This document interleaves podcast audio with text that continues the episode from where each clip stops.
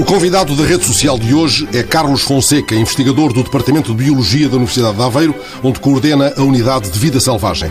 O biólogo Carlos Fonseca está desde há poucos dias ao comando do Colab Forest Wise, o laboratório colaborativo para a gestão integrada da floresta e do fogo, que tem como objetivo o reforço da gestão florestal sustentável em Portugal e a redução das consequências negativas dos incêndios rurais. Boa tarde, Carlos Fonseca. Quando o convidei para esta conversa, respondeu-me por SMS que andava no agrofitness. O que é que andava a fazer exatamente? Agrofitness uh, é de facto uma, uma atividade que, que inclusive está registada uh, em meu nome, uh, que leva a que a pessoa, através da atividade agrícola, possa contribuir para o seu bem-estar físico e vou mental. Vou ali cavar uns couves, é eu mesmo que vou ali ao ginásio? Praticamente a mesma coisa. Portanto, em termos de o objetivo final é haver aqui este equilíbrio, de facto, entre aquilo que é o nosso, eh, a nossa condição física e a nossa condição mental. E a agricultura, ou a floresta, esta, todas estas atividades ao ar livre levam-nos, de facto, a este encontro de, destas duas componentes da nossa Mas quando vida. fala em caminhada ao ar livre, refere-se a passeios no, no, por, no, por entre os bosques ou refere-se mesmo a trabalho agrícola? No, no, meu caso, trabalho agrícola, não é? Portanto, há quem encontre uh, essa, esse prazer noutro tipo de, de, atividades. Portanto, e as caminhadas, hoje em dia, que estão muito na moda, uh, pode ser uma, dessa, uma, dessas, uh, uma dessas situações. Eu, não era o caso, não era o não, caso. no meu caso, eu estava, portanto, eu sou produtor de medronho, tenho hum, vários hectares de, de medronhal e, e, e, é muito exigente do ponto de vista da manutenção. Portanto, é sempre preciso andar a cortar a vegetação, é sempre preciso podar, é sempre preciso uh, cuidar. Não é? E como há ramos mais altos, uh, estava a fazer um alongamento. provavelmente, provavelmente. Ora, este novo desafio que lhe foi colocado tem uma fasquia demasiado alta ou supõe, Carlos Fonseca, uma mudança de paradigma fácil de colocar em prática? Eu diria que são as duas coisas. A fasquia é extremamente elevada, eh, porque há de facto aqui uma exigência, sob o ponto de vista da sociedade, relativamente a respostas eh, com suporte científico que devem ser dadas eh, nesta temática das, das florestas e dos fogos, e também pela sua própria constituição deste, deste Collab Forestwise, em que temos maioritariamente empresas, portanto são sete empresas, seis universidades e duas entidades públicas, portanto, por todo este enquadramento, uh, o desafio é de facto bastante grande, uh, porque é, aqui o, objetivo final é de facto conseguir desenvolver investigação, fazer transferência de conhecimento, inclusive de conhecimento de, de, de, de, muitas situações que já são conhecidas ao nível da floresta e dos fogos e passar toda esta informação para os seus utilizadores, neste caso aqui para as empresas que são aqui os grandes impulsionadores, os grandes promotores daquilo que é o setor florestal em Portugal. E, e é nesse âmbito que podem ajudar a mudar as coisas? É, ou mandam também é papéis para a gaveta de um governante? Eu penso que é, porque claramente aqui estamos a falar de, de uma, de uma situação que, sendo uh, o, portanto, o cliente a puxar, tudo isto vai ter uh, implicações ao nível de todo o setor, uh, nomeadamente o produtor, que é quanto a mim aqui o, o, o centro de toda, toda, esta, toda esta problemática. produtor este que, se formos a ver naquilo que nós designamos como mundo rural, muitas vezes ausente. E, portanto, é necessário aqui eh, eh, centralizar toda esta, esta visão, este novo paradigma da, da floresta e, da, e do território ao nível daquilo que são as pessoas que eh, vivem no mundo rural, as que ainda vivem e aquelas que poderão vir a viver. Está a dizer-me que é preciso tornar o produtor presente no território. Presente. Um produtor presente, um produtor que faça tal gestão, o tal agrofitness, ou silvofitness, se quiser, eh, de modo, de facto, aqui haver uma, uma, uma redução de biomassa, uma valorização do território, valorização dos produtos que se podem retirar não só da, da componente florestal, mas também da componente agrícola. Portanto, haver aqui um complemento de atividades que permitam as pessoas uh, fixar-se e, portanto, ter rendimento dessa mesma atividade. A resolução dos problemas do, dos fogos florestais, porque isso é, no fundo, o quadro, o quadro que está Sim. a chamar por vós, passa ainda e sempre pela prévia resolução dos problemas da floresta? Ou pode passar à margem disso? Eu diria que passa um pouco pelos dois. É assim, a floresta aqui é claramente a base, portanto temos eh, agora a floresta encarada como, como muitas pessoas encaram, não, não diria que não, é, não será por aí o caminho. A floresta tem que naturalmente ter o homem. Portanto, eu diria que aqui, mais do que muitas vezes resolver o problema da floresta, é resolver o problema do mundo rural, uh, que é muito mais para além da floresta. Portanto, floresta sem, sem pessoas, sem, sem o tal gestor, sem, entre aspas, o jardineiro, a floresta continua abandonada, continua suscetível de, de, de fogo rural e, portanto, é aqui necessário integrar claramente a componente social em toda esta equação. Hum, mas não há congresso de partido, não há programa de governo que não falem, que não falem disso, que não, não arregassem mangas para Sim. a necessidade de coesão territorial, para uhum. dinamização do interior tão despovoado Sim. e desprotegido. O que é que isto uh, acrescenta ou que via é que esta entidade abre a via de fazer por nossa conta e risco enquanto outros discursos? É, é isso que me está a dizer? Eu diria que, uh, apesar desse discurso existir, e, e, e este, este governo é, é muito rico em, em secretarias de Estado, em ministérios muito virados para a questão da valorização do interior, da coesão territorial, um, ehm, da, da floresta, da agricultura, etc eu diria que há aqui ainda um, um, grande trabalho a fazer de ligação àquilo que é a, a, realidade do território. E, portanto, aqui o Forest Wise pode ter um papel muito relevante porque estas mudanças também têm que ser feitas ou devem ser feitas assentes em conhecimento. E, e portanto, o conhecimento que será gerado e o conhecimento que será transferido também para, para o, o Estado eh, ou o Governo, neste caso, é, é, será um conhecimento não só gerado pelo, pelo Forest Wise, gerado pelos parceiros do Forest Wise e que poderão naturalmente contribuir para a melhoria das políticas públicas e políticas públicas mais adequadas àquilo que é a realidade do país. E há seis universidades, pelo menos, se não seis universidades, bem, portanto, que estão Aveiro, verdadeiramente implicadas neste processo. Sim, Aveiro, Coimbra, o Inesc Tec do Porto, o TAD, onde, que é onde temos a sede, e também o ISA, Lisboa e Évora, Universidade de Évora. E conversam bem. Conversam. Muito bem, muito bem. Quando foi nomeado como perito da Comissão Técnica Independente criada pela Assembleia da República na sequência dos grandes focos de 2017, o Carlos Fonseca apontou num artigo de opinião aqueles que considerou os fatores conjugados que explicam ou explicavam uh, a tragédia. ausência de ordenamento e de gestão do território, de desumanização do interior, seca e fenómenos meteorológicos atípicos. Parece um diagnóstico consensual, enfim, já uhum. aqui aflorado pelas pontas, mas apesar do consenso estabelecido em relação a isto, algumas destas expressões eh, como que perderam a carga de alarme que deveriam ter. Uhum. Faça-nos um retrato cru do que está por detrás destas legendas que também usou. Ausência de ordenamento, desumanização do interior. Enfim, é preciso dizer de outra maneira ou, ou não corremos o risco de, dizendo sempre assim, eh, transformarmos em, em baba as, as, palavras que repetimos? Sim. Eu, eu, em 2017, de facto, tive um ano uh, marcante para toda a minha vida. Portanto, não só porque fiz parte dessa Comissão Técnica Independente que analisou os incêndios primeiro de Pedrógão e depois de, de outubro, do 15 de outubro, no qual eu fui um implicado. Portanto, eu depois de analisar uh, com todos os meus colegas, os peritos da Comissão Técnica, o, o que se passou em Pedrógão, uh, no dia 12 de outubro entregámos o relatório e dia 15 eu estava a viver na primeira pessoa tudo aquilo que eu tinha uh, analisado em Pedrógão. E, portanto, isso foi uma experiência extremamente marcante, extremamente dolorosa, até violenta, um, ehm, e que eh, aos poucos naturalmente eh, fui ultrapassando. E portanto essa, essas uh, percepções que foram sustentadas por por, uh, por evidências eh, no terreno, uh, são questões que eu sinto todos os dias. Portanto, eu quando regresso e que com frequência vou ao, ao, meu território ardido, hoje em dia completamente verde, uh, sinto que a cada dia que passa estamos a perder capital humano, estamos a perder património, estamos a perder interesse pelo, pelo mundo rural, pelo dito interior, expressão com a qual eu não, não concordo muito, mas pronto, com o mundo rural.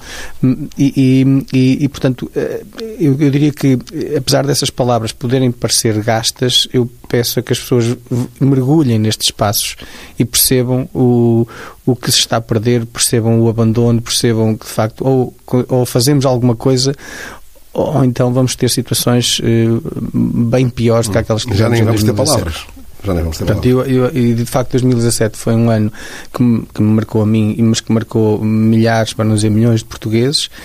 E com o passar do tempo, como o Fernando referiu, parece que pronto, as coisas vão esquecendo-se, vão esvaindo, dissolvendo. De é? E, é, e parece que estamos a necessitar de outra situação para, para, para abanar consciências, o que, é pena, porque é agora o momento de atuar. Carlos Fonseca, quando e como se sentiu uh, atraído pelos temas do mundo rural? Foi, houve de repente um, um clique?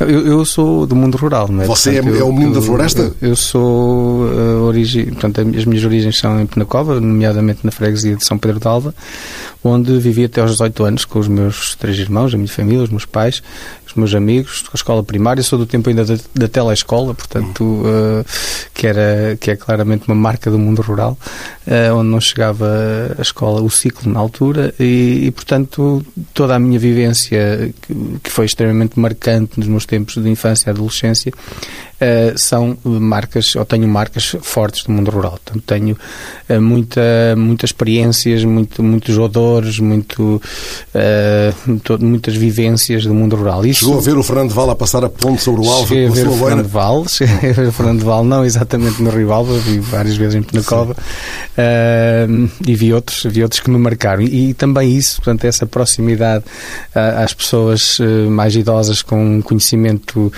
muito profundo fundo, eh, fizeram com que eu sempre mostrasse muito interesse por, pelas pessoas, por, por, esta, eh, por esta riqueza que temos neste, nestes territórios.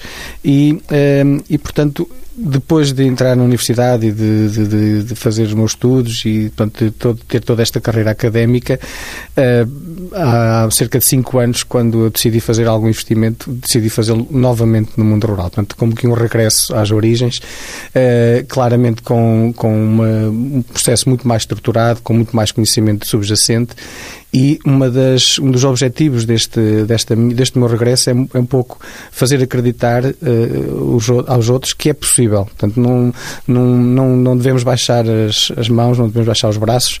É possível arregaçar e fazer coisas e coisas diferentes, coisas diferentes que nos permitam valorizar os, os territórios e, e, viver neles. Portanto, que eu neste momento ainda não vivo, mas espero, num futuro muito próximo, poder vir a viver no mundo rural. Hum. O que é que anda a fazer lá pelas margens do Alva? Eu, um, após um, ter herdado algumas terras do meu pai, uh, da, minha família, uh, eh, passei a ser proprietário e pensei o que é que eu vou fazer? O que é que eu vou fazer a estas terras? Porque ando a pregar tanta coisa, ando a ensinar tanta coisa sobre gestão e conservação de recursos silvestres e agora que sou proprietário devo pôr isto na, na prática. É um território que basicamente temos duas ou três espécies que, que predominam, o eucalipto, o pinheiro e mais umas quantas, agora mais recentemente também as mimosas começam a aparecer, eh, mas eu lembro-me dos tais tempos de infância ter crescido no meio do que lá chamam os uh, morangueiros, nem sequer são madrunheiros, são os morangueiros.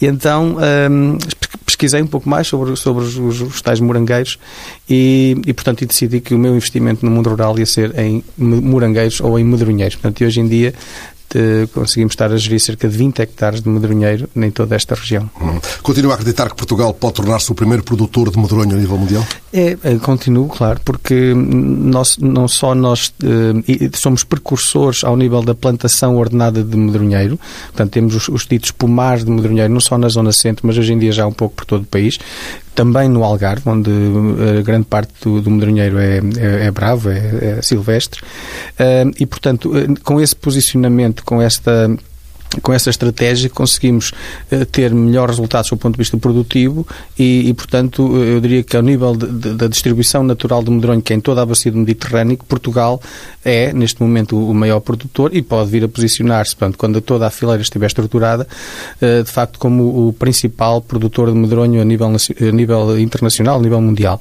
Sendo que, neste momento, ainda a semana passada recebi já contactos da França e também já de Itália, que estão muito interessados em olhar para o nosso exemplo e poder poder replicá-lo também nestes países. Ah, já é uma referência? Já é uma referência. Hum. Uh, o, Carlos Fonseca foi presidente da Cooperativa Portuguesa de Noronha até há muito pouco tempo. Sim. Teve de abandonar esse cargo por razões óbvias que resultam desta sua nova tarefa.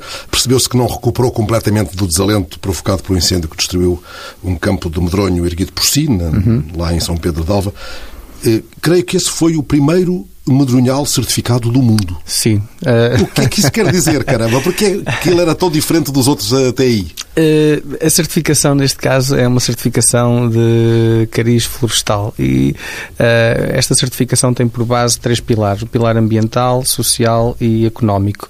Quer dizer que, uh, portanto, para exemplos como o nosso, em que tivemos o cuidado desde a planta ser a planta produzida a partir da nossa semente, desde as práticas agrícolas, que são práticas agrícolas, não, agroflorestais, que são práticas que não envolvem mecanização, portanto, há todo um processo muito natural. Temos, continuamos com o medronho, mas temos também outras espécies auxiliares, onde há o sobreiro fica o sobreiro, onde está o carvalho fica o carvalho, portanto não há aqui propriamente uma, uma, uma invasão, uma, uma, uma são intervenção. que se entendem. Que se entendem muito bem, são espécies, eh, existem em co-associação.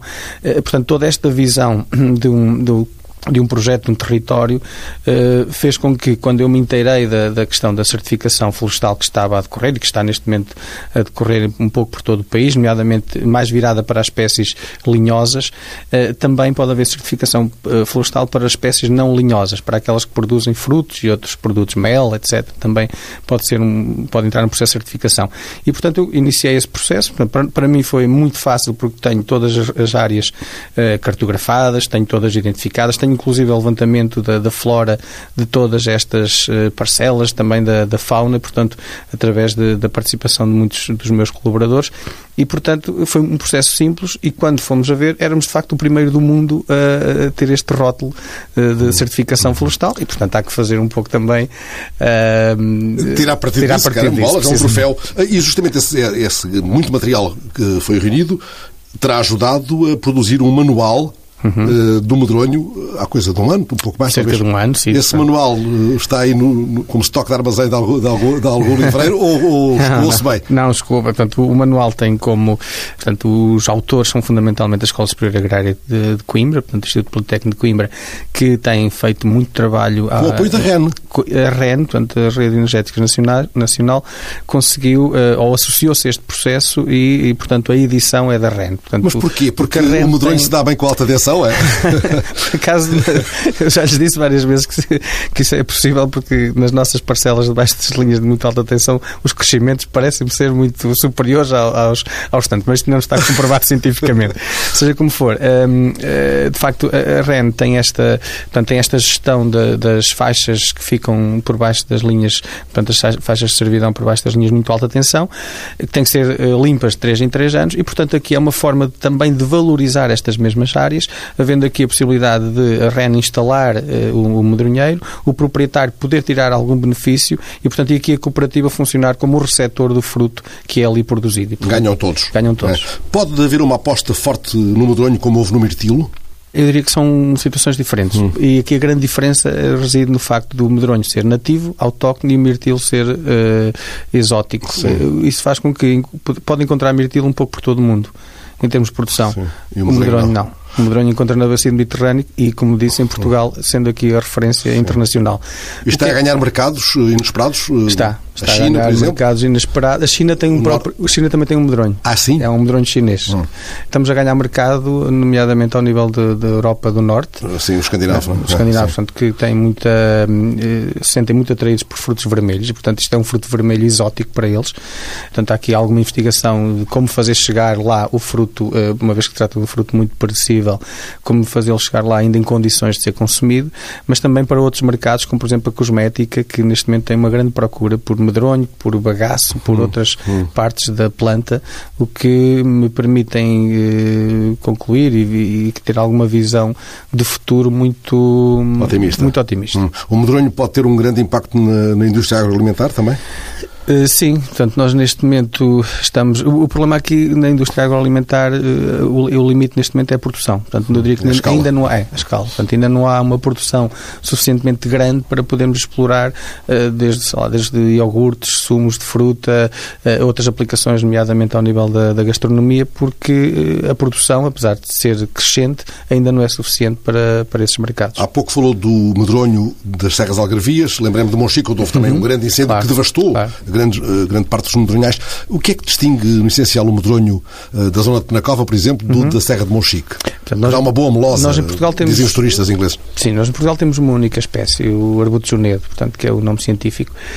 Aquilo que nós vamos concluindo, e até já há alguns estudos de genética que, que nos permitem chegar a essa conclusão, é que há vários ecótipos ao nível nacional. E isto repercute-se não só na, na, na, na, planta em si, como depois também no fruto. Em termos de, de qualidade genérica, eu diria que temos aqui situações muito semelhantes. Portanto, não vou dizer que o fruto do, do Algarve é, é melhor ou pior que o fruto do centro. Portanto, cada um tem as suas características e que será explorado ou deve ser explorado de acordo com essas mesmas características. Uns são melhores para aguardente, outros são melhores para fruto fresco.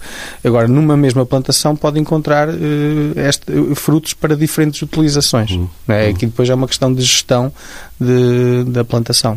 E o medronho precisa também de apostas estratégicas na, a nível, de, vou usar um palavrão, do marketing. Uhum. Estou a perguntar porque sei que houve uma, uma estreita relação do medronho com as aldeias de xisto, por exemplo. Sim. Isso deu resultado? Sim. Uh, está, diria, pouco a pouco dando resultado. Ainda o ano passado, no final do ano passado, houve uma, uma apresentação de aplicações do medronho uh, na gastronomia. Portanto, isto na, na rede das aldeias de xisto. E, portanto, começa a haver aqui alguns eventos que eh, tentam promover o medronho neste território, uma vez que há uma enorme coincidência entre o, a, eh, o, a, distribuição natural do medronho na região centro, nomeadamente na Cordilheira Central, e a rede das aldeias de xisto. E, portanto, eu diria que o medronho emerge aqui como também um símbolo das aldeias de xisto. Hum. Carlos Fonseca, pergunta completamente estapafúrdia. O urso pardo, se descer um pouco mais, é capaz de devorar o, o, o medronheiro? Pelo, pelo que temos em Madrid, inspirado no, no símbolo de Madrid, é possível. portanto, essa pergunta tem que ver com, com, a questão do urso pardo e da sua, e da sua passagem uh, muito rápida pelo nosso território. Um, portanto, trata-se de facto de uma espécie que, que, já tivemos, portanto, está dada como extinta regionalmente, mas que uh, o ano passado portanto, houve um, um, animal que, como já suspeitávamos, isso poderia acontecer, decidiu vir até a território luso, passou aqui, terá passado um dia, dois dias e voltou e novamente. voltou, com saudades. Eu fiz-lhe a pergunta porque o senhor coordena cientificamente um projeto luso-espanhol uhum. uh, que tem vindo a monitorizar a população de ursos na Cordilheira Cantábrica. Cantábrica uh, esse trabalho tem tido resultados animadores? Tem, tem tido. Nós recentemente publicámos um, um, trabalho sobre a genética destas populações, porque a Cantábria, portanto, supõe-se que há ali duas subpopulações, uma mais a oeste e outra mais a este, e, e, portanto, tentámos perceber aqui o fluxo genético, portanto, a, a, passagem de animais entre os dois núcleos e como é que, como é que tudo isto funcionava, e, portanto, temos aqui alguma informação, eu diria até nova para, para aquilo que é a ciência de, de, e o conhecimento dos ursos naquela, naquela cordilheira e que, portanto, eh, vem um pouco indicar que há aqui claramente, eh, portanto, ligações entre estas duas populações e que a população neste momento mais, eh, mais numerosa é a população ocidental, de onde terá partido, em princípio, este animal que veio até, vadio. até o nosso território. Sim. Há indícios de que no norte de Portugal possa haver uma espécie de futura, próxima rota de expansão do urso pardo ou não? Ou foi mesmo só um desatino? Hum, eu diria que Portugal, por si, não tem território para, para albergar uma população de urso. Agora, pode fazer parte de um território transfronteiriço. Portanto, como local de passagem, eh, eventualmente podem alguns animais fixar-se durante mais algum tempo, mas eu diria que não há, não há capacidade, não há continuidade, não há coberto uh, vegetal e, e, portanto, a questão, a questão social também é importante e, e, essa também estamos agora a avançar com, com o trabalho para as questões sociais ligadas já, não só ao urso, mas a outras espécies, uhum. para tentar perceber se de facto é uma espécie que pode vir a ser aceite ou não. Ou não. Tem alguma ideia de que o, o urso pardo seja, apesar de tudo, olhado com maior benevolência do que o lobo, por exemplo, junto de algumas comunidades rurais? Uh, eu diria que o urso pardo acaba por ser aqui um novo elemento, não é? E, portanto, é, neste momento, não tendo aqui informação, é ainda muito difícil dizer olha, é, vai ser mais aceito ou não. O que sabemos é que, relativamente ao lobo, é, de uma forma geral, não muito bem aceite nos territórios onde ocorre, mas há exceções. Por exemplo, no Parque Natural de Montezinho, em Rio do Honor, né, que ali eu conheço, o Fernando conhece sim. bem, as pessoas, o animal que não gostam mais não é o lobo, é o veado porque o veado é que estraga as culturas e o lobo é, até acaba por ser bom porque controla o veado. Portanto, está aqui claramente dinâmicas que dependem da região do país. Se viermos aqui para a região centro, o que vamos encontrar é que uh, portanto, a espécie que de facto as pessoas não gostam é o lobo pelos prejuízos que provoca nas, uh, portanto, no, no, gado, no gado doméstico. Na zona do Jerez também já, já um pouco mais assim e, portanto, depende muito da região do país. Hum. Mas seria desejável, quanto a si, que existisse uma população estabilizada do urso pardo, uh, ainda que numa faixa exígua do território português? Eu, eu, diria que vai ser difícil. Hum. Vai ser muito difícil. É possível que o urso, como disse, que, que, que venha até cá, que use um, um, pouco do território nacional, mas daí até ser uma, uma população que se fixe, eu acho que é muito, muito difícil. Hum. E o lobo? O lobo ainda vai, ainda vai ser olhado com, com maus olhos durante algum tempo em certas zonas? Uh, vai-se esbatendo essa visão? Eu diria negativa? que o Lobo, eh, portanto, o Lobo, neste momento estamos a fazer o Censo Nacional do Lobo, também estamos a participar nesse censo, vamos ter os resultados muito em breve, portanto, para perceber se o Lobo continua, se as populações continuam estáveis, se estão a aumentar a nível de distribuição, a nível de, da população em si, um, e a questão do, do conflito Lobo-Homem é uma, é uma situação que eu diria que é muito caso a caso. Há, há anos em que o conflito é menor, há, há outros anos que, que aumenta. O que me custa a mim, muitas vezes, quando estou nestes territórios, é, pensamos sempre, ah, isto aqui é uma questão geracional. Quando, quando as pessoas mais idosas uh, morrerem, uh, porque eu diria que naturalmente o que vai acontecer é que pelo tal esvaziamento do interior um, este conflito provavelmente vai, vai reduzir ao hum. ponto até quase desaparecer desaparecer porque hum. provavelmente já não vai haver pessoas para e nesse quadro o plano de introdução do curso nas Serras da Freita, Arada e Montemuro, Montemuro como peça de, do projeto de conservação do lobo ibérico tem corrido bem? Sim, portanto, isso é um, lobo, um, um, isso é um, lobo, é um projeto promovido pela Associação de Conservação do Habitat do Lobo Ibérico, no qual a Universidade de Aveiro é parceiro e, e, claramente essa é um dos, uma das ações, uma das medidas que está a ser eh, posta em prática para, um, ehm, para beneficiar o lobo. Portanto, não é a única, há também melhorias de habitat, etc. Mas percebeu-se que naquele território o lobo recorre uh, às, ao gado doméstico porque tem falta de presas naturais. Portanto, tem algum javali, o corso aqui eh, portanto, está identificado como uma das presas principais e, portanto, eh, decidiu-se aqui beneficiar o ecossistema com a reintrodução de, de, de corso. Já foram reintroduzidos mais de 100 corsos em todo aquele território nos últimos seis anos, que já reproduzem, portanto, já, já está, é uma população que está estabelecida e que, inclusive, já está a funcionar como para um dos seus objetivos, que é ser predada pelo lobo. Portanto, já temos aqui vários corsos que foram consumidos pelo lobo. Também houve um plano desse tipo na Serra da Lousã. Serra da Lousã. Portanto, esse é o plano mais antigo de reintrodução de servidos na Serra da Lousã, que este ano está a comemorar 25 anos, portanto já, já, foram, já passaram 25 anos, em que em 1995 os serviços florestais na altura, juntamente com as câmaras municipais, era eu ainda aluno de, de Biologia da Universidade de Coimbra e, e, pronto, e fui envolvido no processo, uh, decidiram fazer a reintrodução de, de corsos e de uh, veados. Uh, e, e, portanto, eles já estariam extintos há mais de 100, 150 anos e, portanto, uma vez mais, um novo elemento naquele território que foi muito bem aceito na altura e depois pronto, foi evoluindo ao ponto de se começar a caça, nomeadamente ao veado, em 2006, isto porque começou a provocar os tais estragos na, na, na agricultura e, e, portanto, hoje em dia temos uma população enorme que, que, já está em grande parte da Cordilheira Central, mas também eh, num território entre o Rio Zezer a sul e o Rio Mondego a norte. Portanto, é um território já bastante grande. Considerável. Há tempos o Carlos Fonseca recebeu um prémio atribuído pelo Clube Português de Monteiros. Uhum. Uh, belo nome, nome magnífico. É, é, a mais antiga é mais organização antiga, de caça, sim, sim. de caça maior, caça maior existente em Portugal. Este prémio homenageava, tanto quanto foi revelado na, na ocasião, o seu contributo na defesa de de uma caça ética, social, cultural e ambientalmente sustentável. O que é que isto tudo quer dizer, Carlos Fonseca? Eh, desde 1995, precisamente desde esse ano em que eu comecei, a, fui, estagiei em, em o meu modelo, a minha espécie modelo sempre foi o javali. Portanto, e, e trabalhei fundamentalmente em espécies de caça maior, chamados ungulados, que é o javali, veado, corso, a cabra montês no Jerez e o muflão e o gamo. São estas as seis espécies de ungulados que temos em Portugal. E, portanto, uh, sempre foi uma linha de investigação muito forte do, do meu grupo, portanto, tenho vários colaboradores a trabalharem nesta área E, de facto, eh, a nível nacional, a nível internacional, somos hoje em dia uma referência e, portanto, o que o Clube Português de Monteiros fez foi uh, portanto, premiar toda, todo este trabalho de, de longo prazo, de uma forma regular e sistemática. Temos vindo a produzir uh, muita ciência e sempre de uma forma independente, uh, eticamente correta e, portanto, tendo aqui em vista claramente a gestão sustentável destas populações. O senhor é caçador?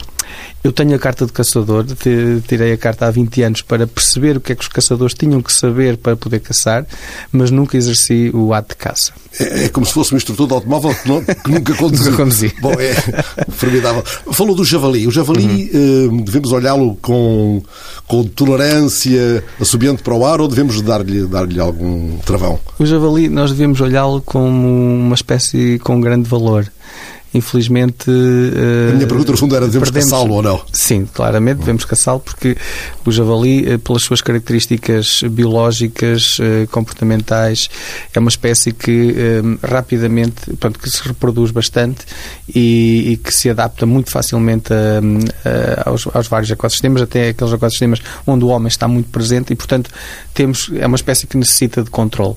E já não falo das questões sanitárias subjacentes a esta espécie. E, portanto, a caça surge aqui aqui como uma das formas de, de, o, de poder controlar.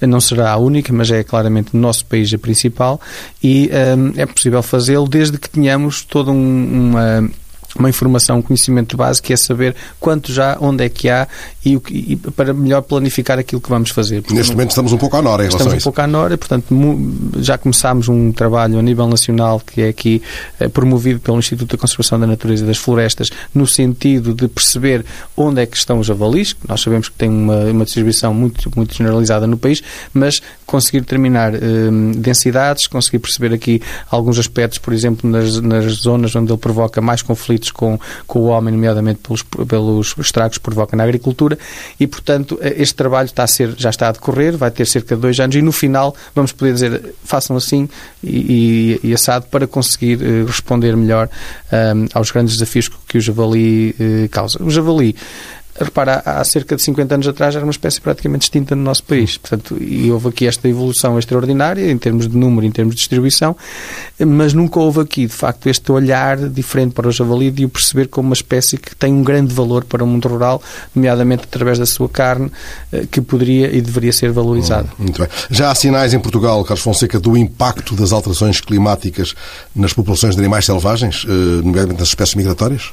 Sinais muito fortes de que alguma Sim, coisa está portanto, a mudar? Há, há claramente, hum. não só nas espécies migratórias, em espécies de anfíbios, uh, mesmo nestas, nestas espécies de caça maior, há, há, começa a haver alguns sinais que carecem naturalmente de, alguma, de algum estudo, uh, que, portanto, há mudanças. Por exemplo, uma das mudanças que nós vemos é no, no, no período reprodutivo. Começa a haver uma grande antecipação relativamente àquilo que eram os ciclos normais de reprodução. Hum. O que é que está em jogo no Biorria, na região de Estarreja?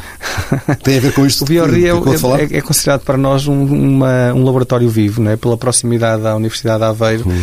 Uh, como eu costumo dizer, nós temos uma estação de, de comboio no meio do, da área de estudo. Portanto, e então é muito fácil para nós termos alunos no Biorria, que é um projeto claramente ganhador do, do município de, de Estarreja e que sempre foi visto desde o início como um laboratório vivo. Portanto, nós podemos usar em termos de, de ciência em termos de conhecimento e muito trabalho já foi feito no Biorria e esperemos continuar. Mas é também um lugar onde se pode perceber a dimensão do desaparecimento de espécies silvestres, Sim. Eh, irreversível, porventura, Sim. em países onde a unidade de vida selvagem que está associado uh, tem intervindo? Sim, nomeadamente nestas espécies mais sensíveis, como eu já referi, como os anfíbios. É? Trata-se de uma, de uma área úmida, uma zona úmida, onde, eh, pronto, que alberga várias populações de anfíbios e, e, os anfíbios são dos primeiros grupos a ser afetados pela, pelo tema das alterações climáticas, é? uhum. até porque têm uma pele nua e, portanto, são são, são muito suscetíveis a estas, estas mudanças mais Sim. sensíveis. A biodiversidade anda pelas ruas da amargura em Portugal ou podia ser pior?